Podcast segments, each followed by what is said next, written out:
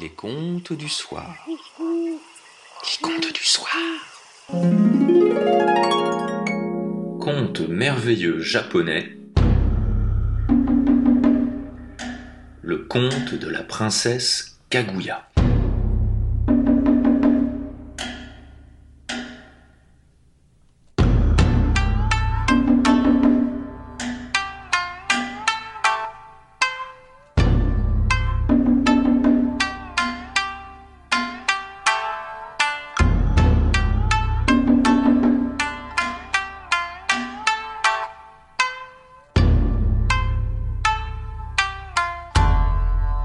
Était une fois un grand-père et une grand-mère. Tous les jours, le grand-père allait couper des bambous et fabriquer toutes sortes d'objets avec. Il gagnait ainsi sa vie.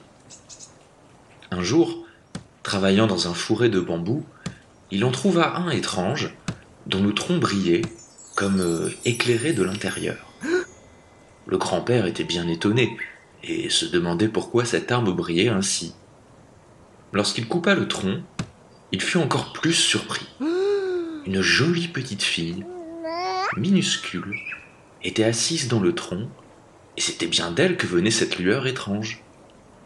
Le vieil homme posa la petite fille sur sa main et rentra bien vite à la maison. Grand-mère, regarde, je, l'ai trouvée dans un bambou, dit-il à sa femme en lui montrant la charmante petite fille. Grand-mère pensa que les dieux leur envoyaient cet enfant. Ils l'appelèrent la princesse des bambous, et la chérirent et l'élevèrent comme leur propre fille. La petite princesse grandit très vite et devint une ravissante jeune fille. Quand grand-père ou grand-mère étaient fatigués ou bien tristes, il leur suffisait de la regarder et ils se sentaient mieux. Chose étrange, après avoir trouvé la petite fille dans un bambou, quand grand-père allait couper des arbres, il trouvait très souvent de l'or dans le tronc. Devint-il riche et put-il construire une belle et grande maison. Tous trois vivèrent très heureux ensemble. La princesse des bambous ne sortait jamais de la maison, mais sa beauté était réputée dans tout le Japon. Beaucoup de jeunes gens qui en avaient entendu parler vinrent de tout le pays pour voir la princesse. Mais grand-père ne les laissait pas rencontrer son enfant bien-aimé. Un grand nombre d'entre eux étaient fort déçus de ne pouvoir voir cette beauté et rentraient chez eux au bout de quelques jours.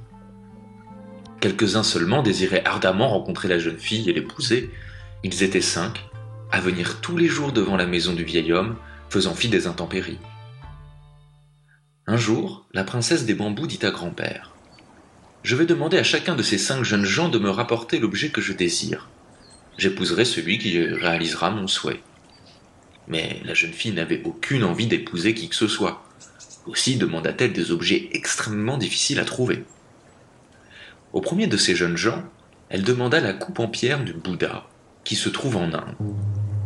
Au deuxième, l'arbre dont le tronc est en or et les fruits des perles. Au suivant, la peau de la souris du soleil, dont on dit qu'elle se trouve en Chine. Au quatrième, le joyau aux cinq couleurs que le dragon porte autour du cou. Et au dernier, le coris, un coquillage qu'on trouve parfois dans le nid des hirondelles et qui porte bonheur aux femmes enceintes. La princesse des bambous demandait des choses dont on ne sait même pas si elles existent réellement, et les jeunes gens en furent très surpris et un peu découragés. Les jeunes gens partirent donc à la recherche des objets demandés par la princesse des bambous, et ne vinrent pas chez le vieil homme pendant quelque temps. Un jour, le premier d'entre eux revint et apporta la coupe de pierre du Bouddha qui lui avait été demandée. Mais il n'était pas allé la chercher en Inde, il en avait en fait ramené une vieille coupe qui se trouvait dans un temple près de Kyoto. Quand la princesse vit la coupe, elle comprit immédiatement que ce n'était pas la coupe de Bouddha, car même si celle-ci est très ancienne et faite en pierre, elle brille comme une autre. Le deuxième jeune homme, quant à lui, ne savait pas où trouver l'arbre au tronc d'or et aux fruits de perles. Comme il était très riche, il demanda à des artisans d'en fabriquer un. Il l'apporta alors à la princesse. L'arbre était vraiment magnifique, à tel point que la jeune femme crut que c'était réellement l'arbre qu'elle avait demandé. Elle était au désespoir, se disant qu'elle allait devoir épouser ce jeune homme. Lorsque les artisans vinrent réclamer leur dû, Elle comprit alors qu'elle avait été trompée et que cet arbre était faux. Le suivant, qui devait ramener la peau de la souris du soleil, paya grassement des marchands qui se rendaient en Chine pour qu'ils lui ramènent cette fourrure. À leur retour, ils lui donnèrent une magnifique fourrure, l'assirant que c'était celle de la souris du soleil. Il se rendit alors chez la princesse, qui lui dit C'est une très jolie fourrure, mais on dit de la peau de la souris du soleil qu'elle ne brûle pas, même si on la jette au feu. Voyons cela. Et la princesse présenta la fourrure aux flammes. Celle-ci s'enflamma immédiatement et se consuma. Le jeune homme, couvert de honte, s'en alla précipitamment.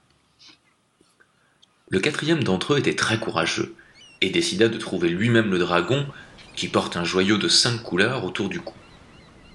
Il partit donc en mer et navigua très longtemps, sillonnant les mers au hasard, étant donné que personne ne sait où se trouve le dragon, ni même s'il existe. Mais durant son périple, il fut pris dans une tempête effroyable et manqua de mourir. Il renonça à continuer ses recherches et rentra chez lui.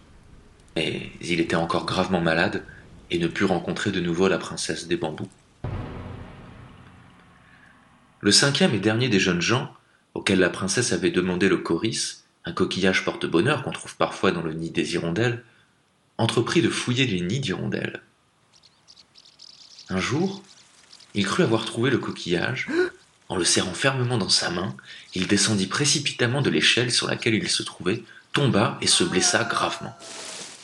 De plus, ce qu'il tenait si précieusement dans la main n'était pas du tout le fameux coquillage, mais une crotte d'hirondelle, toute dure et racornie. Voilà comment lui aussi échoua, et personne ne put ramener à la princesse les objets demandés. La réputation de grande beauté de la princesse des bambous arriva jusqu'aux oreilles de l'empereur, qui désira la rencontrer. Un jour, il se rendit chez le vieil homme et rencontra la princesse des bambous. Il en tomba immédiatement amoureux et voulut l'emmener dans son palais. Mais la princesse refusa, lui disant Je ne suis pas née sur cette planète. Je ne peux pas aller avec vous. Néanmoins, l'empereur ne pouvait oublier la ravissante jeune femme. Un été, la princesse des bambous, regardant la lune, se mit à pleurer. Grand-père lui demanda ce qu'elle avait, mais elle ne lui répondait pas, restant silencieuse. La jeune femme était plus triste de jour en jour, et elle pleurait tous les soirs en regardant la lune. Grand-père et grand-mère se faisaient bien du souci, mais la princesse gardait le silence, et ils ne pouvaient en rien l'aider. À la mi-août, la veille de la pleine lune, la princesse des bambous parla enfin. Je ne suis pas née sur cette planète, je viens de la Lune. Il avait été décidé que je vivrais quelques années sur la Terre, mais aujourd'hui l'heure du retour approche. Demain, à la pleine lune, mes compagnons viendront me chercher et je devrais rentrer. J'ai été très heureuse avec vous, je vous remercie du fond du cœur. Grand-père et grand-mère étaient abasourdis et très tristes. Ils ne voulaient pas quitter leur princesse bien-aimée, mais celle-ci leur dit Je n'ai pas le droit de rester avec vous. Il faut que je retourne d'où je viens. J'en suis très triste aussi, mais je n'ai pas le droit de rester ici. Grand-père décida alors d'aller demander de l'aide à l'empereur pour empêcher que la jeune femme ne parte. Il raconta toute l'histoire de la princesse des bambous à l'empereur et celui-ci envoya 2000 soldats à la maison du vieil homme. La nuit de la pleine lune de la mi-août, la maison du vieil homme était cernée par les soldats de l'empereur. La moitié d'entre eux étaient postés sur le toit, et les autres se massaient autour de la maison, tentant de protéger la princesse des bambous. À l'intérieur, grand-père et grand-mère entouraient leur enfant bien-aimé, attendant l'escorte venant de la lune. Dehors, les soldats tenant bien en main leur arc et leurs flèches, observaient la lune. À l'instant où la lune fut vraiment pleine, toute ronde, l'escorte des gens de la lune descendit du ciel. Les nymphes de la lune brillaient d'une lumière irréelle qui aveuglait les soldats, les empêchant de tirer. Le plus étrange était que les soldats avaient également perdu toute volonté de combattre. Ils ne pouvaient rien faire. Les soldats, grand-père et grand-mère, impuissants, regardèrent la princesse des bambous s'avancer vers l'escorte venue de la lune. Je suis très triste de vous quitter, Mais je n'ai pas le droit de rester avec vous, je dois retourner d'où je viens. Je vous en prie, pensez à moi de temps à autre. Elle s'adressa ainsi une dernière fois à grand-père et grand-mère, puis écrivit une lettre à l'empereur. Les nymphes venues de la lune la revêtirent alors d'un manteau, une superbe étoffe de la lune, et la princesse des bambous oublia sa vie sur terre et repartit avec ses compagnons.